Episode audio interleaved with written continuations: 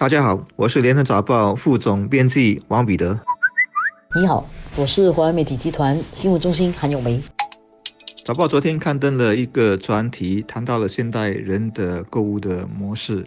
当中包括了实体店和网上电商彼此的竞争的优势。确实，我们的购物形态从过去买个什么东西都得出门，到现在人在家中，电脑或手机按几下就能完成购物，真的是有翻天覆地的变化。最近几年情况有点改变，连阿里巴巴。都开了实体店，河马先生。我去年去杭州的时候，到过第一家河马先生，里面的货品很多，还可以直接选购龙虾啦、螃蟹啦，而且都是活生生的，呃，以及各种新鲜的肉类，现场有专人替你烹煮。很多人对实体店重燃起了希望，因为看到这些连阿里巴巴啊，这种跑在商业最前沿的商店都开启实体店，本地的情况也一样，一些靠网络起家的公司。比如 Honestbe 啊，中文叫做陈峰哦，他们是专门经营这个网上采购日常用品，然后送到你家的。陈峰也开了自己的大型超市，然后那个以网络订餐和送餐闻名的 Deliveroo 也开了自己的食堂。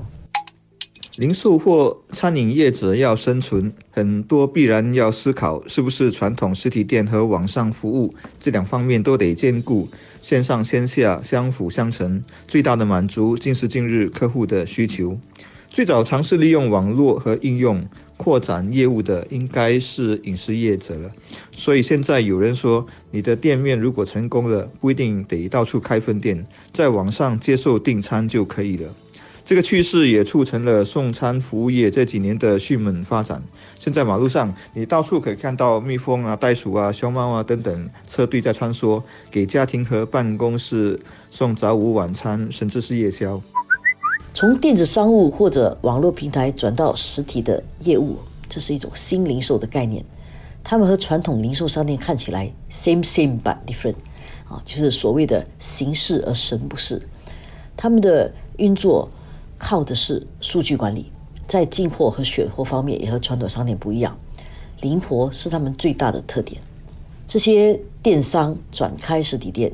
不是为了开店或者拥有一个门面啊，而是要解决网上不能解决的问题，或者说他们也看到了线下的不同商机。在实体店消费其实是一种体验，这种体验呢是电商不能够满足的。就是那种触手可及的感觉，是电商永远无法给予的。对于一些产品，特别是食品和注重新鲜度的商品，以及一些重视体验、需要解说、需要演示这样的产品，实体店具有很大的优势。另外，购物在现代人来说，已经不只是解决需要的问题了。我们很少为了需要买东西，我们买的很多东西都是。满足你的喜好，满足个人的体验。我们还可以拿早报报道中的 honest B 的例子来和本地最大的十种评价对比，突出的看出这样的一种市场动向，就是他们各自都往对方的领域伸展触角。honest B 本来是配送日常用品和食品的业者，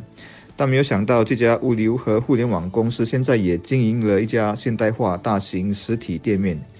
只总评价则反过来，他经营的实体超市全岛各个角落无处不在，但这几年也开始提供网购服务。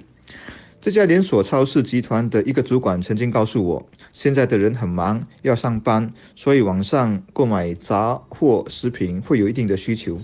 但这部分的业务只是辅助，还不会大张旗鼓的去发展，因为作为社会企业，他们更乐意看到邻里的乐龄。或退休人士平时多来超市逛逛，和员工们聊天打发时间，吹冷气排遣寂寞等等。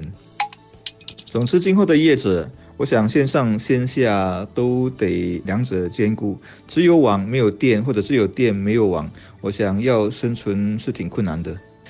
因此，我觉得不论是网购平台还是实体店面。他们都有存在和继续发展的道理，而不是说哪一种模式在强势崛起，最后彻底淘汰另一种模式，被定为一尊。对消费者来说，关键是什么呢？关键其实是什么能给我们最大的便利、最物有所值的商品和服务，那才是我们最需要的。